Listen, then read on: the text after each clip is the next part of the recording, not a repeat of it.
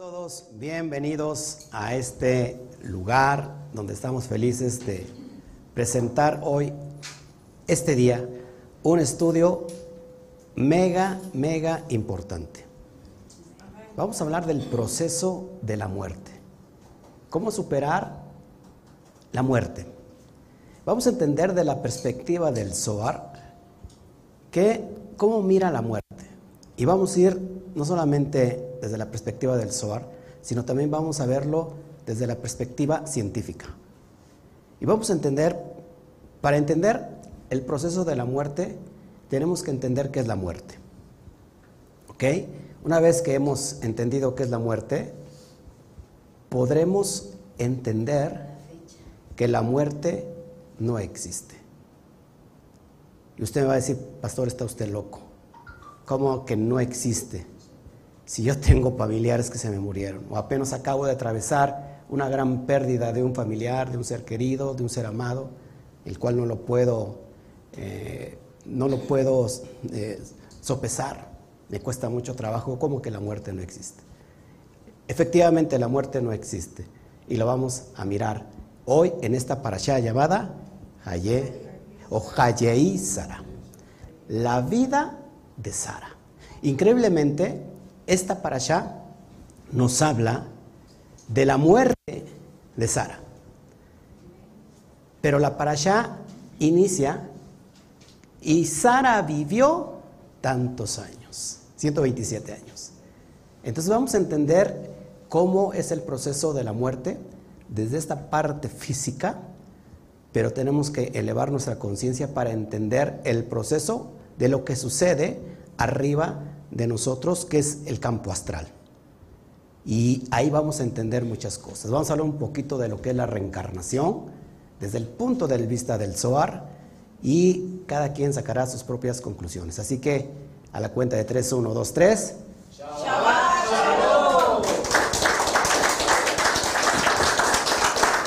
Wow. Bueno, si, si usted tiene un familiar que no ha superado el proceso de la muerte, le tengo grandes y excelentes noticias. Todos vamos a pasar para allá. Todos vamos a ir a ese proceso tarde que temprano. Y, más vale que entendamos qué es esto. Nos podremos encontrarnos con nuestros familiares después de esta vida en el Olangabá. Eh, nos comunicaremos con ellos. Vamos a entender todos esos aspectos y cómo es posible que también desde esta perspectiva que a veces no conocemos, que es la parte astral, hay familiares que han muerto y se han comunicado con ustedes a través de los sueños. A ratos también lo vamos a hablar. Bueno, así que todos los que están integrándose en YouTube, sean todos bienvenidos. Eh, por favor, ya saben, manita arriba. Suscríbanse, que no les cuesta ningún trabajo, es completamente gratis. Y levantar la manita así también igual. Eh, te pido que te vayas al canal de Unidad, donde en la tarde yo voy a estar dando una charla importante sobre a dónde vamos mientras dormimos, a dónde viajamos mientras dormimos, como la como la segunda parte porque hablé un poquito hace ocho días. Así que por favor, si estás en YouTube, deja tu comentario de dónde nos miras, yo más tarde abro el chat y si estás en Facebook, lo mismo, ponle manita arriba, ponle un corazón y eso nos ayuda eh, demasiado. Bueno, Sara vivió 127 años, así inicia el relato. Sara vivió 127 años. Y, por ejemplo, los sabios dicen que a los 100 años Sara era tan hermosa como a los 20 y tan pura como a los siete. Y acuérdense que cuando inicia, no dice Sara vivió 127 años. Sara vivió 100 años, 20 años y después 7 años. Así dice en el original. Entonces, esa es la alusión de que 100 años, a los 100 años Sara era hermosa como a los 20 y era tan pura como a los 7. Ustedes saben si vieron la, la parasha del año pasado, siempre como que es una continuación, entendemos que 100 años hace referencia a Keter. Keter, que contiene toda la luz, toda la energía posible, eh, y contiene todas las 10 sefirot, que elevado nos da la energía de 100. Es decir, 100 años, 100 años es Keter, 100 años Keter. Después tenemos 20 años, 20 años que es Jochma y Bina. ¿Por qué ahí todo es en singular? 100 años, que es Keter, 20 años, que es Jochma y Bina. ¿Por qué en singular? ¿Por qué no en plural? ¿Alguien lo sabe? Ya lo he, lo he hablado muchas veces. No vio, él no hizo la tarea. ¿No? Es, de acuerdo a la geometría cada... No, no, pero ¿por qué no, ¿por qué no plural? ¿Por qué no 100 años y 20 años? Porque es 100 años y 20 años. Acuérdense, voy a hablar de los mundos, porque pertenece al mundo de Atzilut. El mundo de Atzilut es en referencia a la unidad, al uno, donde todo vale uno. Por eso es referencia que Sara tenía 100 años, Keter 20 años, Jochma y y después dice 7 años, en plural. ¿Por qué? Porque 7 años hace referencia a las 7 sefirot inferiores, donde ahí estamos en el mundo de la dualidad. Es decir, Sara es el cuerpo de Abraham. ¿Ok? El cuerpo no se unió, no se ligó a la citrajra. Es decir, desechó la parte negativa de la impureza del serpiente. Por lo cual, Sara, es decir, el cuerpo de Abraham, trabajó de forma excelente en esta dimensión física y entonces se volvió a elevar. Vamos a explicarlo un poquito, eso ya lo expliqué con gematría hace, hace un año, y vamos ahorita a hacer alusión a este pasaje hermoso. ¿Saben cuántos años vivió Abraham? Abraham vive 175 años. Dice el Midrash, 100 años y 70 años y 5 años, así dice en el original. Aludiendo que Abraham a los 100 años, escuche, y a los 70 estaba tan puro como a los 5. Entonces, toda esta es una metáfora entre el alma y el cuerpo. El alma viene a hacer un trabajo en esta dimensión y se le da un equipo físico llamado el cuerpo. Cuando se unen en perfecta armonía, es decir, aunque bajan a esta dimensión inferior, no se contaminan con la negatividad. Y vamos a empezar a hacer recuento de toda esta dimensión. Sara se muere, ¿se acuerdan cuándo se muere? ¿Se acuerdan que Sara cuándo muere? En esta parasha, que es que muere, pero ¿por qué muere? ¿Se acuerdan? Porque el ángel de la muerte le lleva el mensaje y le dice, hey, tu esposo, Abraham o Abraham, está sacrificando a tu hijo Yitzhak. Es tan fuerte la noticia que ella muere. Entonces, pero esto es una alusión poderosa a la relación entre el cuerpo y el alma, el alma y el cuerpo. Así que vamos a, dar inicio a esta parasha. Tenemos la parasha 5, Hayesara, y estamos en la dimensión del Zohar. Hay personas que a lo mejor no entienden absolutamente nada del Zohar. No te preocupes, este canal es precisamente para que podamos nosotros darle claridad, darle luz a estos significados tan elevados. Por lo cual, entonces, no cabe una mente religiosa. ¿Ok? Entonces, el, el texto, la parasha, la porción abarca desde Bereshit 23, capítulo 23, verso 1, hasta el capítulo 25, verso 18 y nos habla de la vida de Sara. Entonces a esta dimensión le he puesto el proceso de la muerte. Vamos a ir a entender qué es el proceso de la muerte. Yo sé que aquí hay personas muy estimadas como Soco, que hace, ¿cuántos años ya? ¿Dos años? Ya tres años que se le murió su vástago, su único hijo. Increíblemente, ¿a los cuántos años tenía él? 29 años, el único hijo. Y es increíble que muchos de acá también lo han, han sufrido, esas pérdidas. Belén, aparte, hace poco a su papá, Nacho, también hace poco su familia, un familiar, un hermano, si no mal recuerdo, ¿no? Este, y de alguna manera hemos todos perdido algún familiar en este proceso tan incomprendible de lo que es la muerte. Y vamos a ir a esas dimensiones a entenderlo, ¿ok? Vamos para allá y voy a abrir el Zohar en el capítulo 9. Acuérdense que estamos directamente desde el Zohar, capítulo 9, donde dice el, el título, a hacer duelo por Sara y a llorarla. ¿Qué nos dice el sagrado Zohar? El elevado Zohar.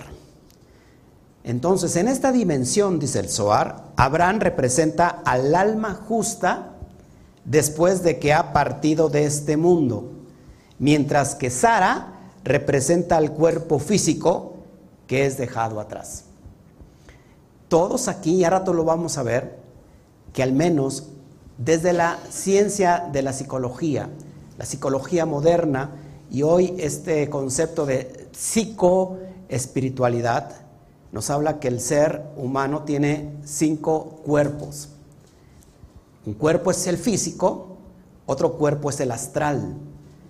Y el cuerpo astral es el que comunica con el cuerpo mental o espiritual.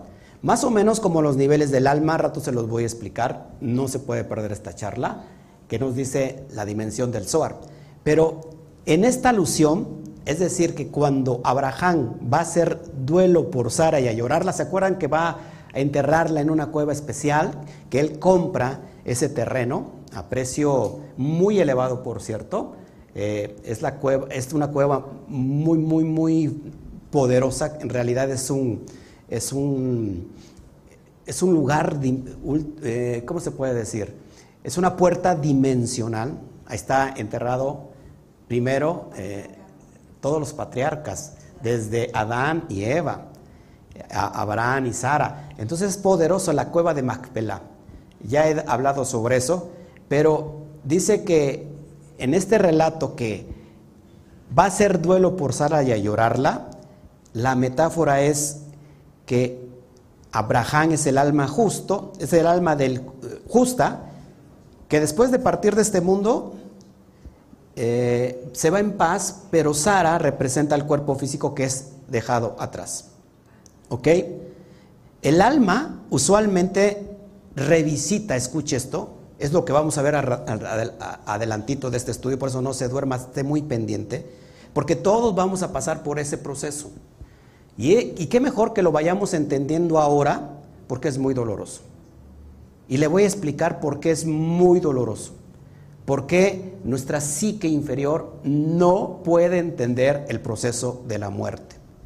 Hay un apego indudablemente a la materia, pero vamos a entenderlo y explicarlo porque si hoy damos al blanco, no significa que ya nos vamos a morir. No quiero decir eso.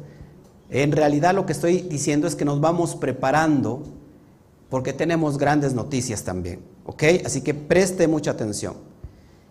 Nos dice la, sinopsis de este, de este relato que el alma usualmente revisita y llora su cuerpo por siete días antes de ascender al mundo más alto.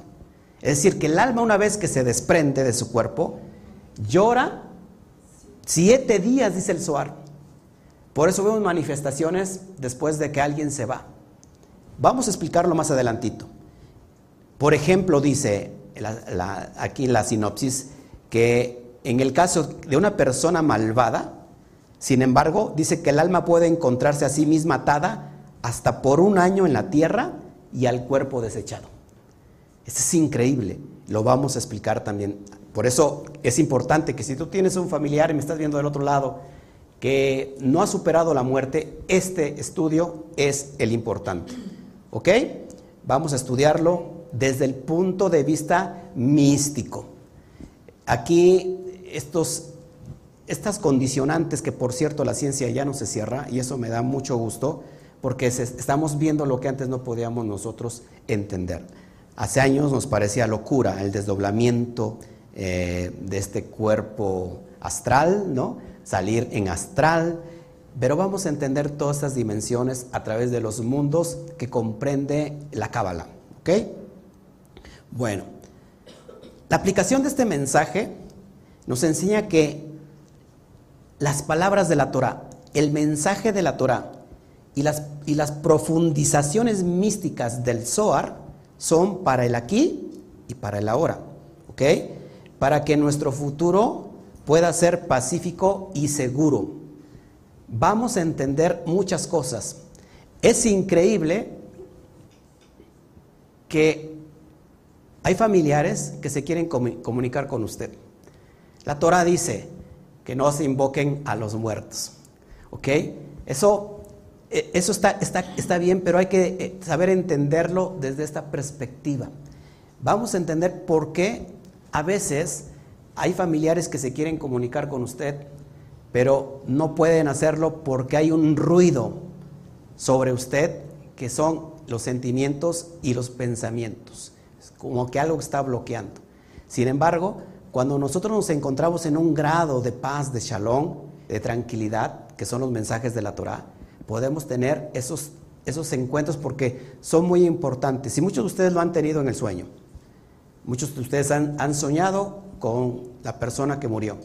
Les ha entregado mensajes y les voy a explicar cómo funciona todo esto. Bueno, ok, entonces vamos a ir abriendo bocado. Dice el texto de de cantar de los cantares. ¿Se acuerdan cuando se los explicaba yo hace una semana? Que viene el amado y la novia, la, amada, ya se ha descalzado y está descansando. Y después quiere salir a buscarlo y ya, ya se fue. Y pregunta esta, esta, esta doncella, ¿dónde está mi amado? Si alguien lo ve, díganle que estoy enferma de amor por Él. Shir, Shirin, que es cantar de los cantares, capítulo 5, verso 8. Así inicia el Zohar en este relato, que estoy enferma de amor por Él. Increíblemente, y digo increíblemente porque hay todavía en esta dimensión que no se entiende el Zohar y dicen el Zohar no es bueno. El Zohar lo que habla habla de todos los textos de la Torah de manera descodificados. ¿Ok? Que estoy enferma de amor por Él. ¿Qué significa esto de que estoy enferma de amor por Él? Bueno, dice el Zohar en el versículo 46, Rabí Yehudá dijo, este es el amor que el alma tiene por el cuerpo. Este es el amor que el alma tiene por el cuerpo. Cuando el cuerpo muere, como cuando la vida de Sara fue, como está escrito, y Abraham se levantó delante de su muerta, Bereshit 23, 3. Es decir, amados, lo importante de aquí, vamos a entender esta metáfora de cómo el alma también llora por su cuerpo. Y vamos a ir explicando todo esto, esto es impresionante. Dice el verso 48, y Abraham vino a hacer duelo por Sara y a llorarla. Eso lo vemos en el Bereshit, Génesis 23, 2.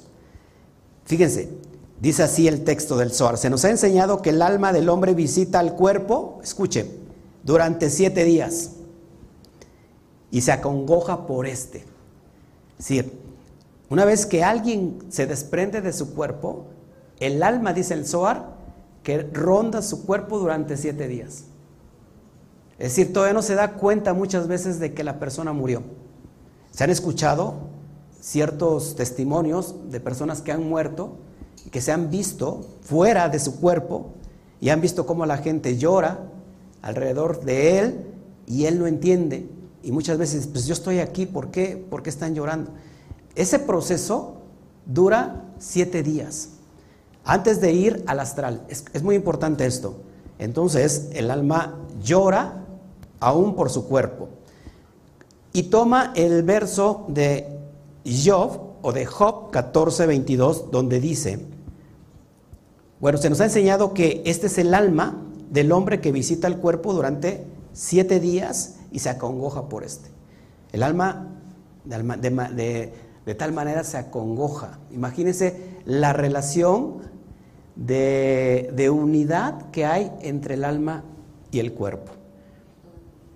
Es toda tu vida exactamente.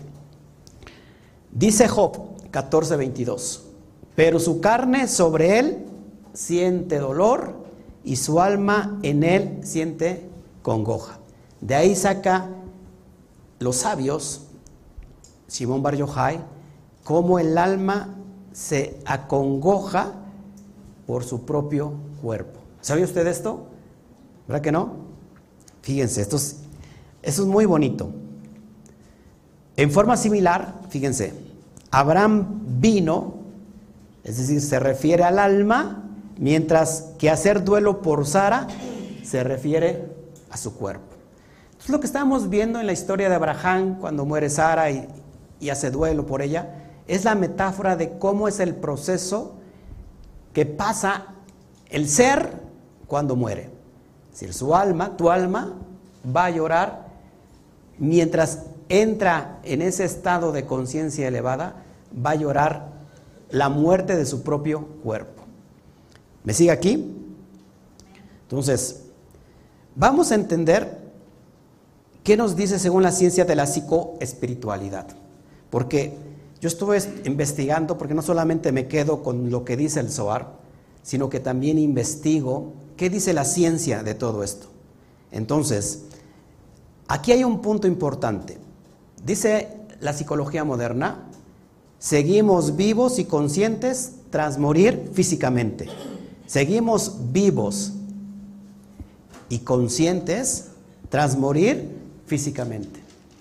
Una persona que muere prácticamente sigue viva. No ha muerto. Lo único que se ha desprendido de él es el cuerpo físico. Pero hay un doble un cuerpo doble, dice esta ciencia, que es el cuerpo, el, cuerpo astral. Simplemente se ha desprendido de este cuerpo físico, pero sigue viéndose con el propio cuerpo que tenía. Muy importante.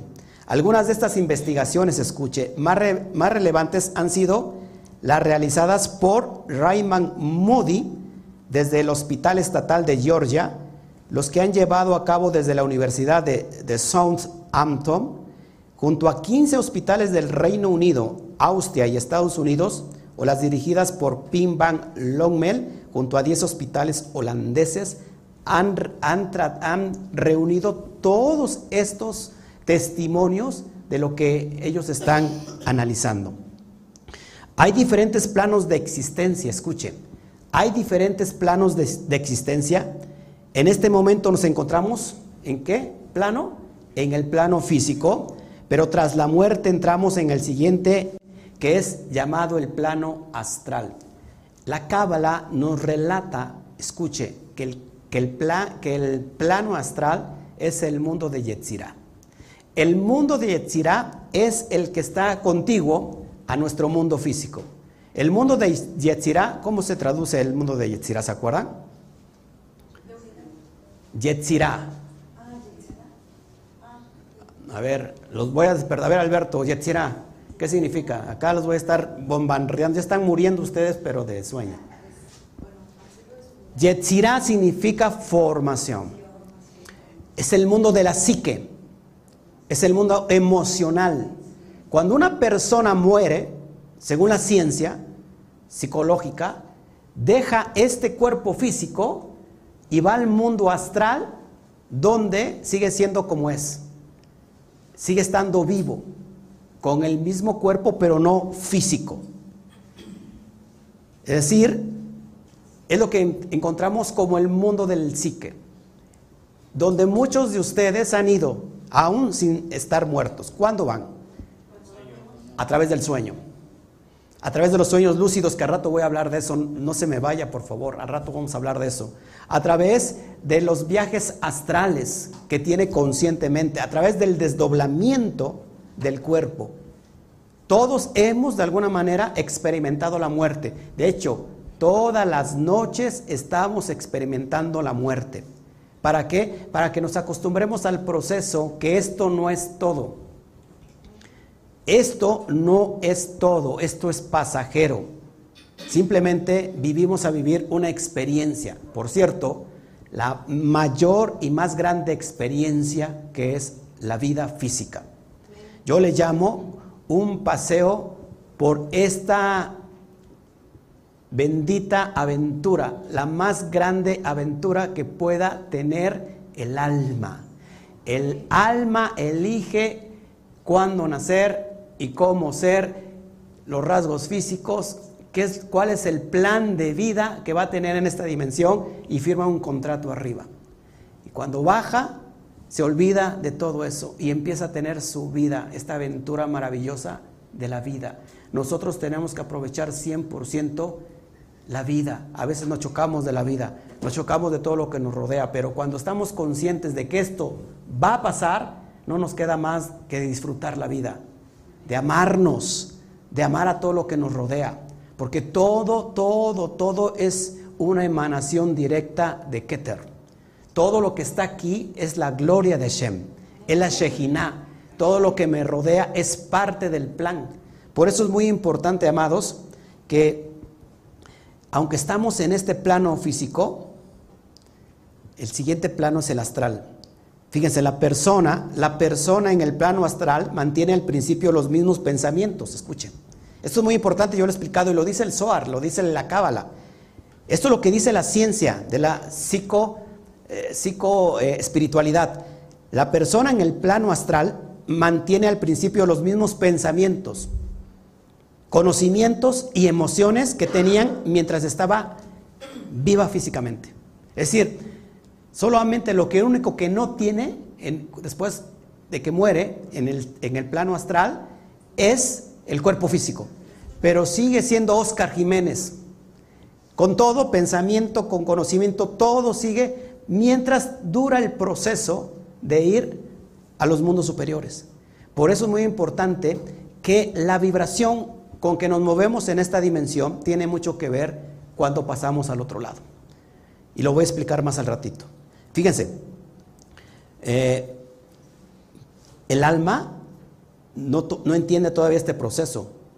Entonces, este proceso desaparece, pero también desaparece cualquier discapacidad física. Es decir, si alguien está, se murió de cáncer, o sea que está muy mal en estado terminal, cuando deja ese cuerpo y está en el nivel astral, ya no está enfermo ya no, ya no, ya no, le, ya no tiene dolencia física. ¿Por qué? Porque el cuerpo físico ya no está.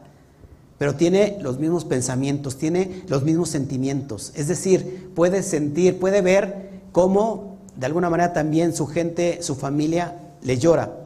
Tras pasar un tiempo en el plano astral, la persona se desprende de cualquier pensamiento o emoción negativa y asciende al siguiente nivel de existencia llamado plano mental o el mundo espiritual. Lo que nosotros conocemos en Cábala, el mundo de la formación. Es decir, amados, el alma, el alma nos empuja, de hecho, cada noche a tener experiencias fuera del cuerpo.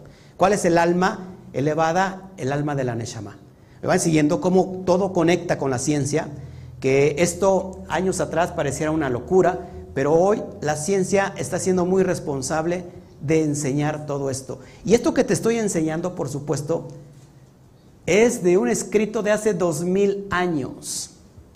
Imagínate cómo está tan avanzada esta, esta dimensión del, secreto de la Torah que hasta el día de hoy apenas se están acercando a este conocimiento. Increíble. Antes de nacer en este mundo físico, escuché, ya existíamos en el mundo espiritual. Eso lo dice la Cábala una y otra vez, que el alma de dónde emana? Del mundo de Atzilut. El, alma se desprende de un alma súper, mega grandota, para que me pueda entender con esas palabras, y baja y desciende a esta dimensión. Por lo tanto, entonces la muerte, escuche, es en realidad simplemente, apúntelo en su corazón, el regreso a casa. La ciencia dice que hay diferentes familias, grupo de familias de almas que se vuelven a ver después de esta experiencia llamada vida. Así que vamos a ir entendiendo todos estos procesos. A mí me encanta. Verso 49 dice así, Rabbi Yitzhak dijo que el cuerpo descansa en paz y yace en su tumba, cuando el alma tiene mérito y asciende a su lugar elevado. Es decir, vamos a ver lo que viene, porque esto es en referencia al versículo que sigue. Vendrá la paz en sus tumbas a quienes caminen con su rectitud, según Isaías 57.2. Les voy a explicar cómo sucede el proceso. Cuando alguien que está en paz en esta vida muere, es decir, descansa en paz, dice que yace en su tumba en paz cuando esta persona tiene mérito. Y asciende después del proceso del campo astral, del mundo de Yetzirah, asciende a los siguientes niveles. Acuérdense que después de Yetzirah vendría, seguiría el mundo de qué? De Bria, de de la creación. Y después de ahí entramos al mundo de Atzilut. Así, ¿quién es este que camina con su rectitud? Sigue relatando el Zohar. Rabbi Yitzhak dice que es el alma que va derecho a Edén la que ya se oculta en espera de esto. ¿Qué quiere decir esto? Rabbi Yehuda dice, esto, por esto es que Nejojo, que en hebreo es su rectitud, está escrito con la letra Hei. Aquí un gran secreto. La letra Hei, pictográficamente, ¿qué, ¿qué significa? Una persona que está alabando, una persona que está haciendo contacto con el santo bendito sea, ya sea a través de la oración, ya sea a través de la adoración, ya sea a través de la meditación, por lo cual es una persona que vive completamente en paz, en shalom. Aparte es la letra que se le añade a Abraham y a Saraí, por cual es la, es la gota seminal que se ha dividido en dos, cinco para el cuerpo y cinco para el alma. ¿Ok? Escuchen, si no tienen mérito, una persona que muere y que merece castigo, escuche, se lo voy a explicar. Deambula desoladamente y visita el cuerpo y a la tumba diariamente. Le explico cómo es el proceso. La persona muere, inmediatamente sale de, al campo astral, al mundo de Yetzirah, que es el mundo de las emociones y de la psique, sigue teniendo los mismos pensamientos, sigue siendo lo que es, hasta que está el proceso de esa vibración, porque también hay submundos dentro del mundo, de, este mundo del campo astral, hay diferentes submundos. Hay la parte intermedia, la parte superior y la parte baja.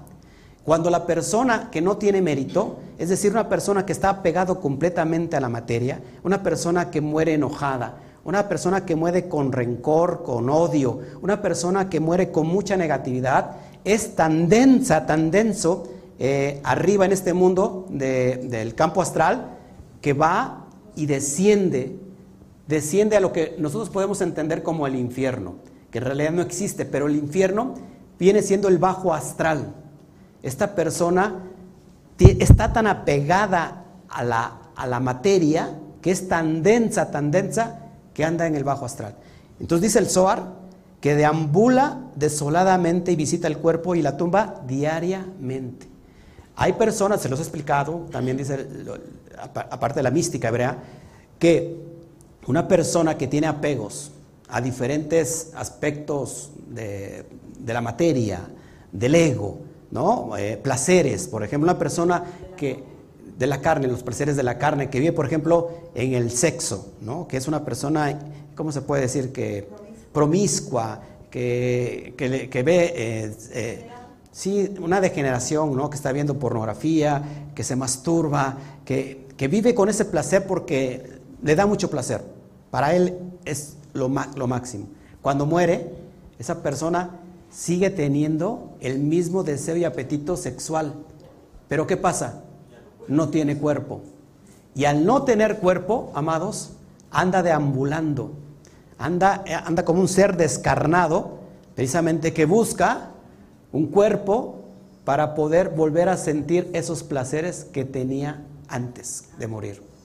Por eso es muy importante que cuando la persona muere en paz, esa vibración lo lleva a ese estado del campo astral y lo preparan para qué? Para que pueda ir rápido al siguiente nivel. Por eso es muy importante, amados, que aunque el siguiente nivel, el alto astral, viene siendo el cielo, ¿no? desde el punto de vista de la ciencia psicológica moderna, desde el punto de vista de nosotros entendemos que eh, es, una, es una gran preparación que la persona debe tener. Sí que la persona se tiene que preparar en esta dimensión. Ahora, tengo noticias buenas también, porque la persona que es tan densa, o sea, que está tan pesada, hay mucha densidad por ese apego y que está en el bajo astral, también no dura para siempre ahí. Ahí también recibe de alguna manera eh, instrucción para que pueda entender elevar su conciencia y decir, ¿sabes qué? Lo hice, estaba mal, ahí también va un asesino, también va alguien que se quita la vida, pero no queda ahí eh, completamente o eternamente, sino que se prepara para que paso a paso esa persona o ese ser vaya elevando, vaya trascendiendo. Por eso vemos personas que se nos aparecen porque eh, mucho apego a algo, no las famosas apariciones, pues es ese proceso que todavía el alma deambula desoladamente sobre su tumba diariamente. Fíjense, el plano físico y el astral están íntimamente relacionados, compartiendo incluso los mismos lugares. Este hecho es que lo que hace posible que se establezcan frecuentemente contactos entre las personas descarnadas, es decir, las personas que murieron, que se encuentran en el astral y sus seres queridos que continúan en la tierra. Muchas veces se quieren comunicar. Cuando la persona avanza hasta el mundo espiritual, los contactos vienen siendo menos frecuentes, pero aún siguen siendo posibles. Yo, a través del, astral, a través del desprendimiento de, mi cuerpo físico en el sueño, me vino a visitar la mamá de Alberto. Yo, ¿cuántos años tiene que murió tu mamá? Como 17 años, como 17 años. Yo no la conocí nunca porque Alberto tengo 5, 6 años de conocerte. 7 años. Es decir, que yo nunca conocí a su mamá ni siquiera en foto. Pero un día me visita su mamá y la veo joven, la veo hermosa, o sea, la veo bien y, me dice, dile a, dile a mi hijo que estoy, estoy muy bien, o sea, algo te comenté así, ¿no? Y le describí a la mamá de Alberto. Yo no la conozco y me sacó una foto y efectivamente la misma de la foto que me enseñó era ella que me vino a visitar. A darme como que también las gracias de que Alberto estuviera escuchando esta dimensión. Esto es poderoso. Así que no significa que ella estuviera en este astral todavía, sino que aún elevándose puede seguir teniendo esos contactos. Ahora, también nosotros vamos a tener contactos con nuestros seres queridos siempre y cuando estemos en la misma frecuencia, siempre, estemos, siempre y cuando estemos en la misma vibración. Si usted está en paz, en shalom, que normalmente lo que hacemos antes de dormir es que nunca estamos en paz, o bien estamos muy cansados, o bien estamos pensando en el mañana, estamos preocupados porque, ay, tengo mañana que hacer esto, a ver cómo... ¿No? Nunca estamos en paz, nunca se vaya a la cama, nunca se vaya a la cama eh, si no está usted en paz, debe estar tranquilo. ¿Por qué? Porque esa vibración va a hacer que haya estos contactos hermosos también. Así que es muy importante. ¿Le, está interesando? Rabí Yossi dijo que el hueso duro, a saber, el fémur, que fue golpeado y dislocado, se mueve de aquí para allá con el hedor, viniendo y visitando su lugar 12 meses. Escuche, cuando la persona está tan negativa y muere enojada, muere en este proceso, no sé, de rencor, de odio, dice que, que visita el lugar de su tumba, no solamente diariamente, sino durante todo un año. Todo un año para poder eh, entender eso, pero dice con el, con el hedor, o sea, con esta pestilencia de descomposición. El hueso duro, a saber, el fémur que fue golpeado y dislocado. ¿A quién se le dislocó el fémur? ¿Se acuerdan? ¿Se acuerdan o no? A Jacob. ¿Qué es, es el, es el nervio ciático? El nervio ciático tiene que ver, para que me entienda rápidamente, con la parte negativa del ser, es decir, con la impureza del serpiente. Cuando una persona muere en esa dimensión, con esa negatividad, y no ha hecho el trabajo de desechar la impureza del serpiente, vaga durante todo un año con hedor. Híjole. Así lo hace el alma que es merecedora de castigo, sale al mundo visitando su lugar del mundo y, y el cementerio durante 12 meses. Eso hay personas que han visto a su familiar que murió en, en el cementerio. Es increíble. ¿Por qué? Porque por muchos aspectos, pero desde lo que está contando el Zohar es que cuando el alma, el cuerpo y el alma en esta dimensión no hacen su trabajo final correspondiente, que es eliminar toda la negatividad de la, impureza del serpiente, esta alma sufre durante todo este proceso. ¿Me, siguen aquí? ¿Sí? ¿Sí me están entendiendo o no? Bueno, fíjense. Tengo más. Desde la ciencia de la psicoespiritualidad, me cuesta mucho trabajo decir esto, psicoespiritualidad, dice que nosotros hemos planificado nuestra vida actual. Desde el mundo espiritual planificamos los acontecimientos importantes que tendrán lugar en nuestra siguiente vida física. Con la ayuda de los maestros y sabios, ellos le llaman eh, maestros y sabios, eh, alguien le podrá llamar el ángel de la guarda, nosotros le podemos llamar eh, seres de luz, ¿no? que son enviados para cuidarnos. Esto es también real. A mí me ha pasado cómo me ha librado esto estos guardaespaldas que tengo de la muerte. Acá está la experiencia de mi padre también, que lo aplastó un tráiler y quedó el, taxi como una lata cuando está aplastada de, refresco. Así quedó el taxi. Y mira, mi padre está aquí y el, el coche también fue recuperado. Eso es increíble. Pero dice que, entonces cada alma eh, eh, planifica allá arriba cómo va a ser su vida aquí abajo. Y entonces con esto se ayuda de estos guías, se seleccionan gran parte de detalles y vivencias que necesitamos experimentar en la tierra, porque esta experiencia de vida es enseñanza. Algunas de estas decisiones las tomamos de manera completamente libre, escuche, mientras que otras pueden estar impuestas para cumplir con el karma acumulado. Lo que la, Cábala dice, el tikkun. Todos venimos a hacer aquí un tikkun.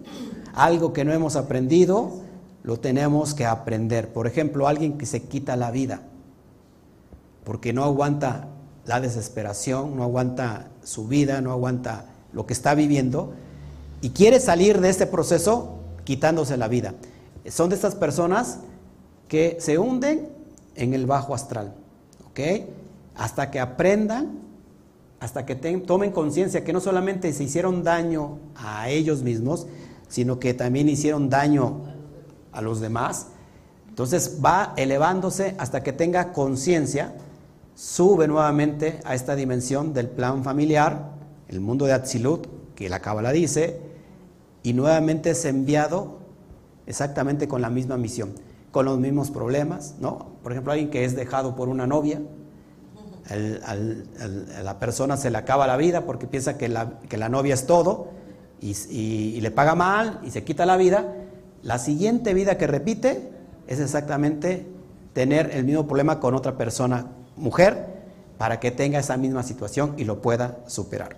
Fíjense, no hay prácticamente nada importante que nos suceda en nuestra vida física que no haya sido planeado por nosotros.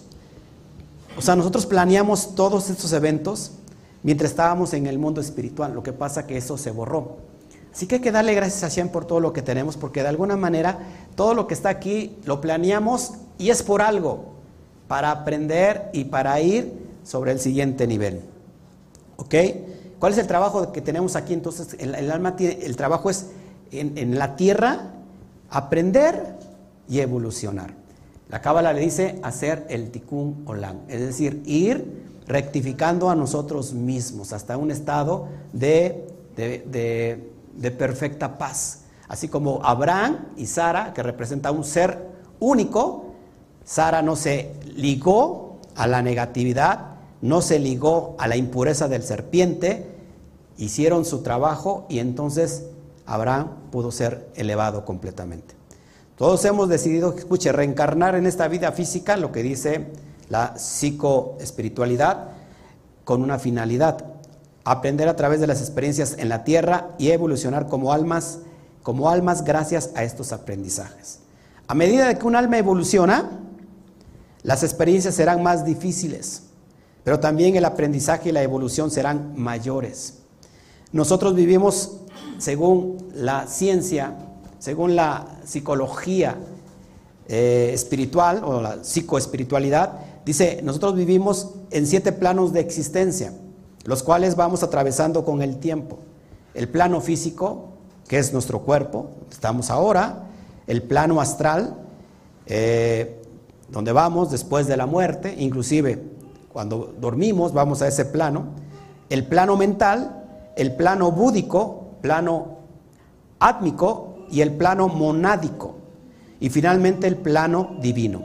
La Cábala lo menciona con los diferentes niveles que tiene el alma. Recuerden que después de, de la Neshama siguen estas dimensiones del mundo de Atzilú que encontramos con, con Hayá, que es vida, y Yehida. Es increíble, ¿no? Cómo de alguna manera esto lo, lo viene mencionando el Zohar hace dos mil años. Es increíble. Bueno, eh, una persona que se quita la vida se encuentra evidentemente en un estado mental muy desagradable, como hace un rato les dije, se quita la vida. Eh, tras morir, ese estado mental denso ha generado vibraciones densas. Por eso es muy importante, amados, que la forma que estemos vibrando es en la forma que estamos vibrando en el mundo astral. Si yo estoy vibrando de manera densa, estoy vibrando de manera muy negativa, de, un, de una baja vibración. También en el mundo astral, de una manera uniforme y paralela, también mi cuerpo astral está vibrando en esa dimensión. ¿Ok? Por eso es importante hacer el ticún correspondiente. Lo que hace que se, que se vaya a sus planos astrales bajos, es decir, cuando yo estoy vibrando bajo, de alguna manera mi cuerpo astral también está tan denso se va a estos mundos, este mundo inferior astral. Dice la ciencia, los cuales no son lugares agradables, ya que han, ya que han cortado antes de tiempo su plan de vida. Una persona cuando se quita la vida ha cortado el plan de vida y no ha podido realizar los aprendizajes que había venido a vencer. Por lo tanto, el suicidio, el suicidio solo genera dolor, y retraso en el plan. Pero en ningún caso evita los problemas que creíamos solucionar al suicidarnos. Es decir, el alma tiene que volver con esa misma experiencia hasta que aprenda. Esto nos va enseñando por qué, amados, porque cuando se abre este aspecto de conocimiento, que cualquier problema que tengamos ahora en vida, lo afrentemos y lo solucionemos. Imagínate vivir nuevamente la experiencia desagradable. ¿Por qué no le podemos hacer frente ahora si tú me estás viendo y estás pasando una fuerte depresión, ya sea por lo que sea, si, te, si has roto con tu pareja sentimental y la emoción te está carcomiendo, está llevando al, estado de, estrés, al estado de, depresión, hazle, hazle frente a ese satán y date el impulso. Es decir, adelanta tu ticún. Tienes la oportunidad de adelantar este ticún. Mujeres, o hombres hay muchos. Además, a lo mejor te estás perdiendo de tu alma gemela. Estás, estás eh, totalmente apegado a esa persona que a lo mejor no es tu alma hermana. Así que si tú das ese brinco, puede llegar tu alma hermana. ¿Ok? ¿Les parece interesante? Verso 52. Y Abraham se, Abraham se levantó delante de su muerta. ¿Qué significa esto? Así como Rabí Bo dijo, Rabí dijo que el alma primero protege al cuerpo santo del cual vino cuando es digna de ascender a Edén. Luego asciende a un lugar elevado. Ese es el significado de Abraham se levantó delante de su muerta. En otras palabras, es como decir, y Abraham se elevó, se elevó de antes, a, antes de su muerte, a saber, el cuerpo. Antes de que el alma salga del cuerpo, puede elevarse al jardín del Edén. ella extendiendo los mojín apropiados para el cuerpo para que éste pueda juntarse a la cuenta con el resto de los cuerpos de los justos. Se los digo de forma práctica. Cuando una persona cumple su rol en esta dimensión y muere en paz, con la capacidad de elevarse, llega al campo astral. ¿Se acuerdan que les dije que cuando alguien muere viene tres ángeles? Que son el juicio, ¿no? que es eh, la bondad y que es eh, la, misericordia, es decir, las tres columnas. Estos seres, estos, estos profesores, como nos dice la ciencia, son los que te protegen en ese campo astral. Y, y tú puedes pasar el proceso muy rápido. Y entonces ellos te dirigen a esta dimensión del mundo superior. Es decir, lo que está relatando precisamente el Zohar. Que pueden ir a Edén. ¿Dónde está Edén? ¿Te acuerdas? En la Binah. En la dimensión de la Binah, en la, cosmo, la cosmogonía de la Binah. Es decir, el mundo de Atzilut. Ok. Interesante todo esto. Fíjate lo que dice C.W. Led Beater. No digas, considero que tengo alma, sino sé que soy alma, porque esa es la pura verdad. El hombre es un alma y tiene un cuerpo. Él tiene un ensayo para las personas que no pueden procesar la muerte de un cercano, de un ser amado. Hay personas que se quedan en ese limbo de que no van a poder superar la muerte de su familiar y echarán a perder el resto de su vida, lo echarán a perder directamente en esa dimensión. Fíjense, este hombre dice que el cuerpo no es el hombre. Hace cuenta que este ensayo es como que le escribe la carta a esa persona que no puede superar el proceso de la muerte de un ser querido. ¿Me siguen aquí? Y le escribe, el cuerpo no es el hombre, no es el ser. Lo que tú llamas la muerte no es sino el acto de despojarse de una vestidura inservible. El cuerpo es el estuche. Dice, y esto no implica con el fin del hombre, no implica con el fin del ser. Así como no implicaría el fin tuyo quitarte el sobre todo. Es decir, cuando, si tú te mueres tampoco es tu fin. Por consiguiente, no has perdido a tu amigo. Escucha, solamente has perdido de vista el abrigo en el cual acostumbrabas verlo envuelto. ¿Me están oyendo? Esto es increíble. Por eso lo estoy trayendo aquí. Lo estoy leyendo. Sigo leyendo. El abrigo se fue, el abrigo se fue, mas no el hombre que lo vestía. Seguramente es el hombre lo que tú amabas y no su vestidura. Es increíble la, la, analogía. Es como si mi esposa amara hoy la chamarra que traigo y que ella estuviera apegada a ese amor y que ya una vez que me quito esa chamarra, porque yo me puedo poner otra, estuviera llorando por esa chamarra. Y, la esencia es el ser, el alma, no es el abrigo. Fíjense, haz un esfuerzo para asimilar el hecho de que tú eres un ser inmortal. Escuchen, inmortal, lo está, lo está diciendo un médico, un psicólogo. Inmortal porque en esencia eres divino. Se me enchina la piel porque eres una chispa del mismo fuego de Dios.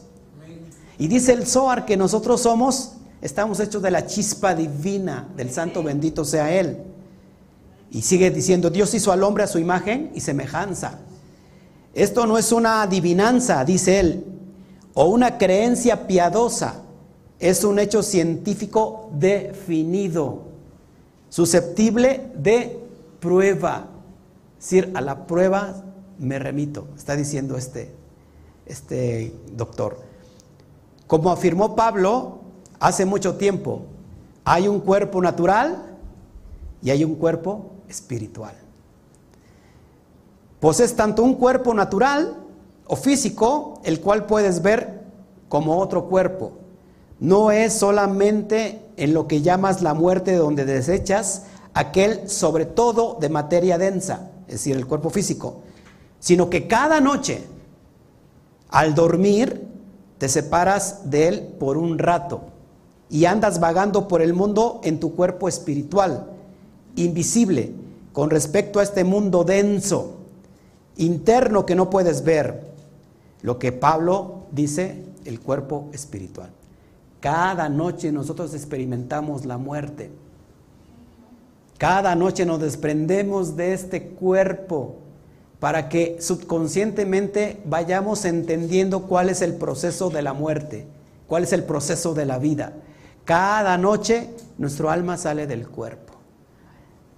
Estés consciente o no lo estés. Eso es una realidad. Sigo leyendo. Hemos llegado a la era del conocimiento científico y ya las ideas de, que carecen de razón y sentido común son inaceptables. Somos espíritus, somos almas. Más vivimos en un mundo material, un mundo que sin embargo apenas comprendemos parcialmente. ¿Por qué? Lo dice el Zohar. Se lo he estado explicando hace, hace, hace ocho días, que este mundo es el mundo del 10%. Y el 10% lo vemos como una totalidad, como una infinitud, pero solamente es el 10%, mis amados.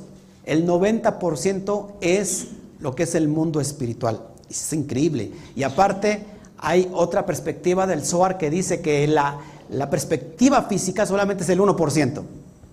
Imagínate, todo lo que no vemos es el 99%.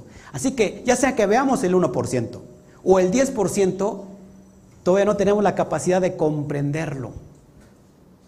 Usted debería estar aplaudiendo, estaría, estaría usted rasgándose las, sus vestiduras. Fíjense, sigo leyendo. Lo primero que aprendemos es que la muerte no es el fin de la vida. Escúchalo por favor. Lo primero que aprendemos es que la muerte no es el fin de la vida, como ignorantemente hemos presumido, sino meramente el paso de una etapa de vida a otra. Ya se ha dicho que es como el quitarse un sobre todo, pero que después el hombre se encuentra vestido como acostumbraba con su ropa interior, es decir, el cuerpo espiritual. El cuerpo físico sirve al espíritu como un medio. ¿Qué dice el Zohar? Que esto, esto, toca tu, date un pellizco. Esa es la mercabá de tu alma. ¿Qué es la mercabá? El carro. Es el carro de tu alma que es como si, si tú perdieras tu carro y dijeras, ya perdí toda mi vida, cuando te puedes comprar otro carro. No sé si me explico. Entonces, el cuerpo es la mercabá del alma. O sea, es el instrumento. Fíjense, si en ese cuerpo como instrumento no le sería posible comunicarse con este mundo, ni recibir impresiones de él. La muerte no cambia en absoluto al hombre. Queda siendo exactamente el mismo hombre el día después de su muerte. Lo que fuera el día antes, con las mismas emociones, las mismas disposición, el mismo desarrollo intelectual, si no se vuelve más sabio. Si, si murió burro, se muere, eh, sigue siendo burro en el campo astral.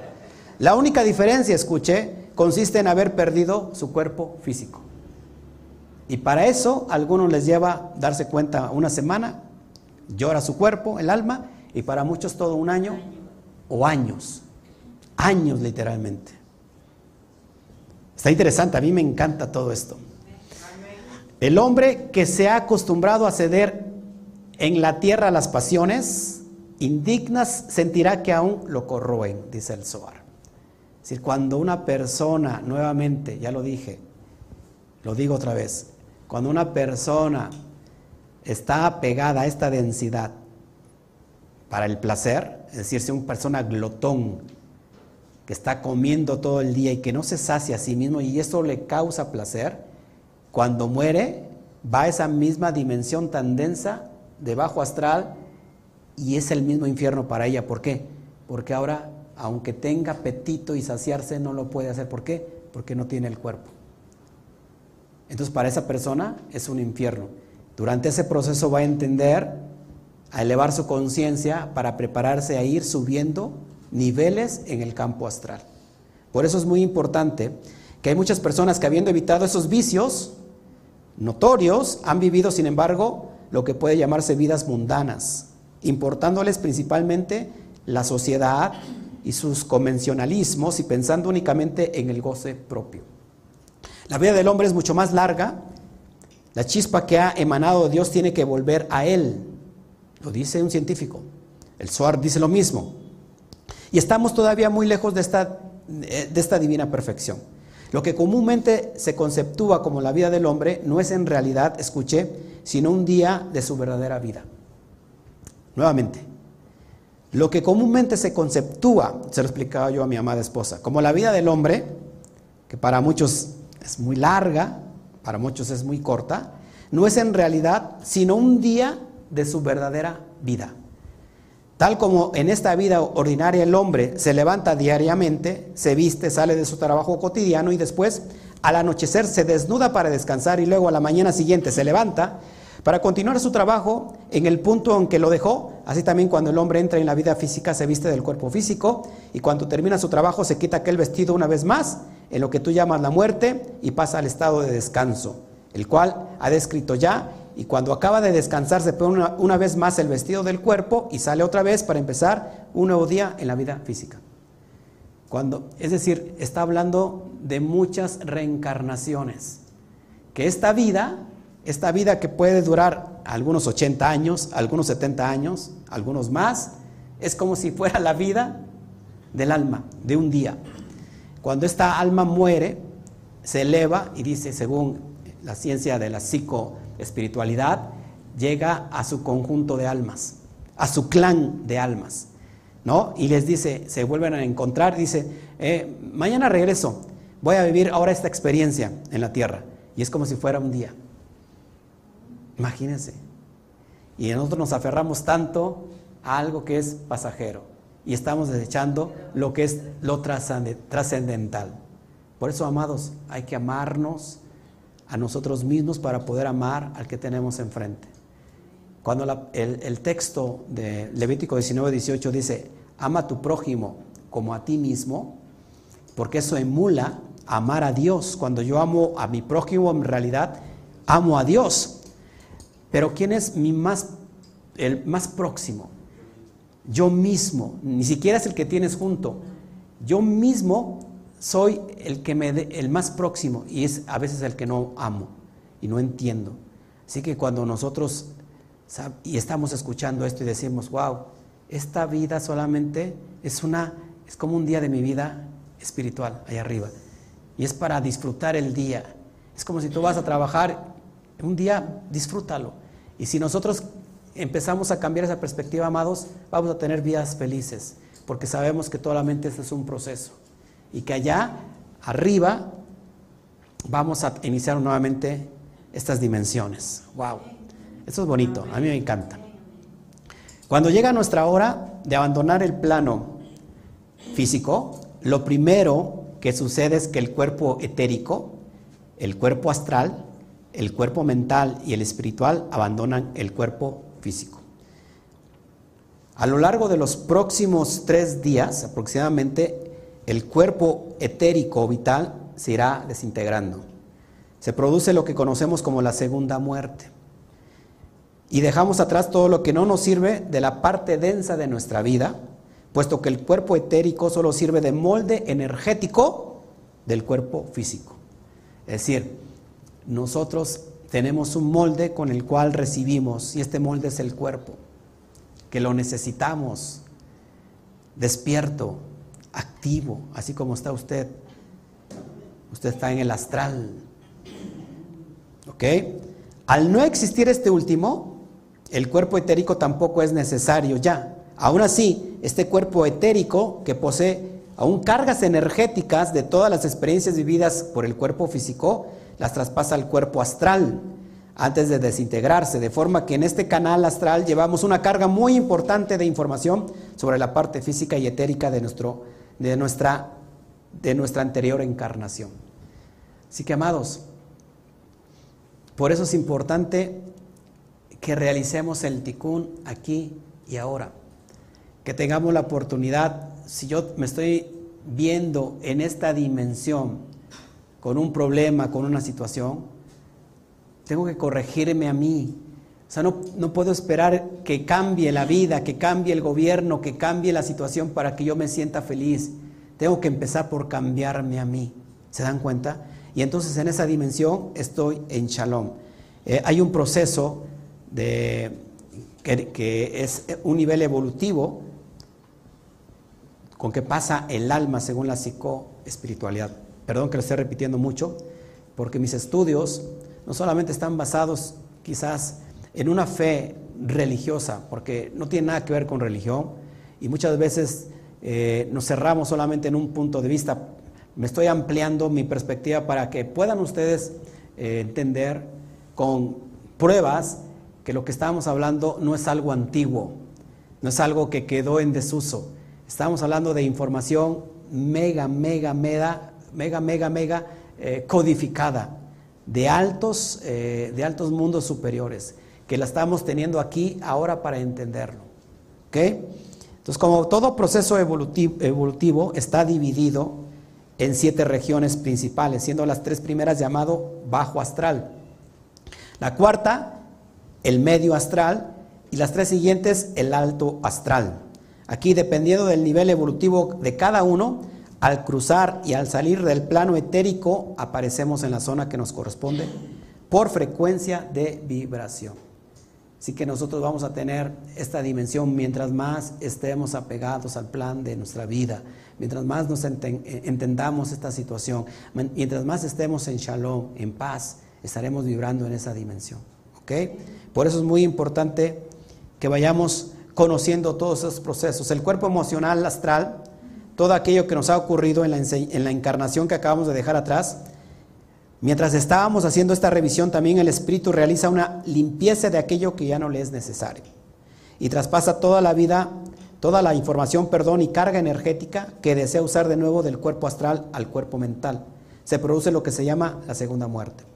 Ahora, ese espíritu, esta alma está envuelto solo por el cuerpo mental y los dos átomos simiente, como les conocen aquí o remanentes energéticos del cuerpo etérico y del cuerpo astral de la vida, o vidas anteriores con aquello que ha decidido mantener para la siguiente vida, para la siguiente reencarnación.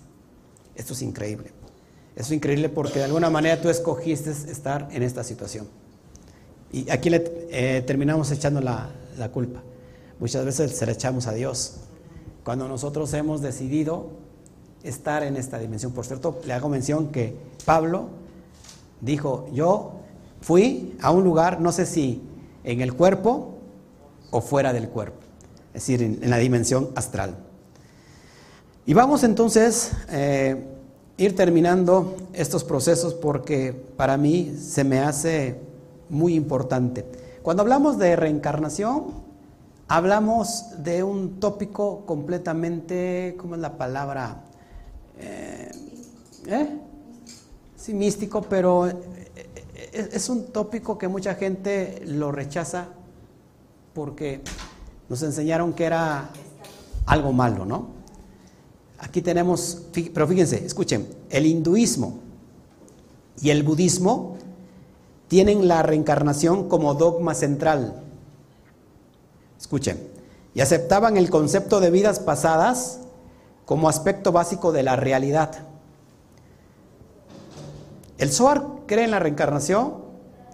El Zohar cree en la reencarnación. Sigo diciendo. También la tradición sufí del Islam, fíjense, la, tradición sufí es como la cábala judía, pero para ellos es el sufí, lo místico. Del Islam es los sufí, los sufistas. Dice, ha tenido largos antepasados de reencarnación. En el judaísmo existe desde hace miles de años una creencia fundamental en la reencarnación. Esta creencia fue piedra fundamental de la fe judía, ¿hasta cuándo? Hasta 1850. Hasta 1850 era la piedra fundamental de la fe judía de la reencarnación. Época en la que las comunidades judías de la Europa oriental se transformaron, se transformaron ante la necesidad de modernizarse y de ser aceptados por el orden occidental más científico. Escuche, en las comunidades ortodoxa y jasídica, la fe en la reencarnación continúa hasta el día de hoy. La Cábala, que es la, literatura judía mística, que data de mil años atrás, está llena de referencias a la reencarnación. Más adelante, ah, te lo voy a ir contando, acá lo traigo. Una sola alma, fíjate lo que dice Moshe Haim Luzato. Moshe Haim Luzato, uno de los grandes cabalísticas místicos del, medievo, dice, una sola alma, ya no lo dice la ciencia de la, de la psicoespiritualidad, sino que dice el Zohar, una sola alma puede reencarnar varias veces en diferentes cuerpos y de esta manera rectificar el daño hecho en encarnaciones previas. De modo similar, también puede alcanzar la perfección que no alcanzó en, encarnaciones previas. Yo se lo estoy diciendo una y otra vez de que habla la cábala una y otra vez del tikkun olam, de la rectificación aquí y ahora. Aprendamos, por favor, de esta vida. Fíjense entonces, ¿qué pasó? Y Jaín Lusato es uno de los eruditos judíos más brillantes de los últimos siglos. La historia del cristianismo, podemos descubrir que el emperador Constantino había robado el Nuevo Testamento, había borrado del Nuevo Testamento, escuché antiguas referencias a la reencarnación en el siglo IV. Cuando el cristianismo se convirtió, escuche, en religión oficial del imperio romano, fíjate lo que hizo. Al parecer el emperador consideró que el concepto de la reencarnación amenazaba la estabilidad del imperio. Si los ciudadanos creían que tendrían otra oportunidad de vivir, podrían mostrarse menos obedientes y respetuosos de la ley que quienes creían en un único día del juicio para todos. Pocas palabras, Roma mandó a quitar todo pensamiento de reencarnación. ¿Por qué? Porque esperaba que la conciencia de las masas se elevara. Esto es increíble. Yo no lo sabía. Entonces, ¿quién quitó la reencarnación? Amados, Roma. En el siglo IV, en el segundo concilio de Constantinopla, respaldó el acto de que Constantino declarando oficialmente que la reencarnación era una herejía. Como Constantino, la iglesia temía que la idea de vidas anteriores debilitara y sobacara su creciente poder, brindando a los seguidores demasiado tiempo para buscar la salvación estaban de acuerdo en que era necesario el látigo del juicio final para asegurar las actitudes y la conducta correctas. Durante la misma era cristiana primitiva que llevó al concilio de Constantinopla, otros padres de la iglesia, como Orígenes, Clemente de Alejandría y San Jerónimo, aceptaban la reencarnación y creían en ella, al igual que los gnósticos. Aún en el siglo XII, los cátaros cristianos de Italia y el sur de Francia sufrieron grandes brutalidades por su creencia en la reencarnación. La reencarnación fue eliminada de la religión católica hasta que, con el tiempo, fue olvidada. En la actualidad, con las nuevas investigaciones realizadas, Occidente vive un nuevo auge de la reencarnación mucho más cercana a la auténtica realidad que la que pueden continuar teniendo religiones como el budismo o el hinduismo. Amados, en pocas palabras, le dejo toda la información que le, o que le acabo de leer, lo saqué de información de la ciencia médica de la psicoespiritualidad, a través de muchos y de miles y de miles de testimonios, a través de personas que fallecieron, que, que han visto o han regresado de la muerte, a través de las regresiones, de esos estados de inopsis que regresan para entender vidas pasadas, miles y miles de testimonios. Así que alguien puede salir corriendo de acá y, decir, yo no creo en la reencarnación y está muy bien. Pero ¿qué hacemos con toda la información que el día de hoy pesa más que todavía que ayer? Así que, amados, es lo que quería entregarles este, este, esta mañana. En la tarde voy a tener una clase eh, especial. ¿A dónde vamos cuando dormimos? Vamos a ampliar un poquito más el tema de estos mundos que se nos parece una locura a nosotros, como es eh, el mundo astral. Sin embargo, tenemos que entenderlo para que me vayan entendiendo. La cábala más poderosa que existe al día de hoy para mí y para muchos también es la cábala luriánica. Isaac Luria, que murió a los 38 años. Antes se decía que nadie puede estudiar cábala sino a partir de los 40 años, porque el que estudiaba cábala antes se moría, antes de los 40. Isaac Luria tenía 38 y murió antes de los 40. Isaac, a Isaac Luria le demos la cábala luriánica más poderosa. Isaac Luria iba a las escuelas celestiales. ¿Saben dónde están las escuelas celestiales? Bueno, las escuelas celestiales están en el plano astral.